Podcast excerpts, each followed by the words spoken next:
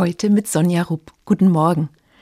Ich sitze im Restaurant. Es ist ein schöner Abend und das Essen ist lecker. Da höre ich, wie ein Mann am Nachbartisch sich lauthals beschwert. Das Rumsteh können Sie behalten. Das will ich jetzt auch nicht mehr. Darauf der Kellner, ich biete Ihnen einen Drink auf Kosten des Hauses dazu an. Aber der Mann schimpft und schimpft. Er will keinen Drink. Er hat wohl geschlagene zwei Stunden auf sein Essen gewartet.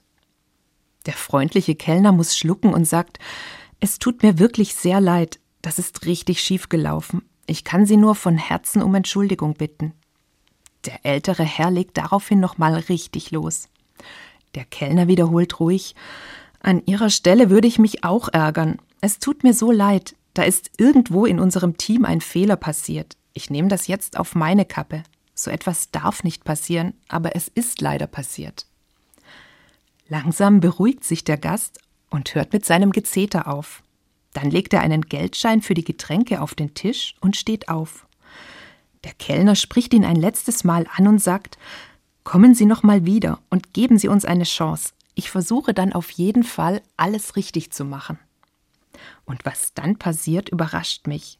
Der Mann sagt zu und er legt dem Kellner die Hand auf die Schulter. Der ältere Herr wirkt auf einmal wie versöhnt.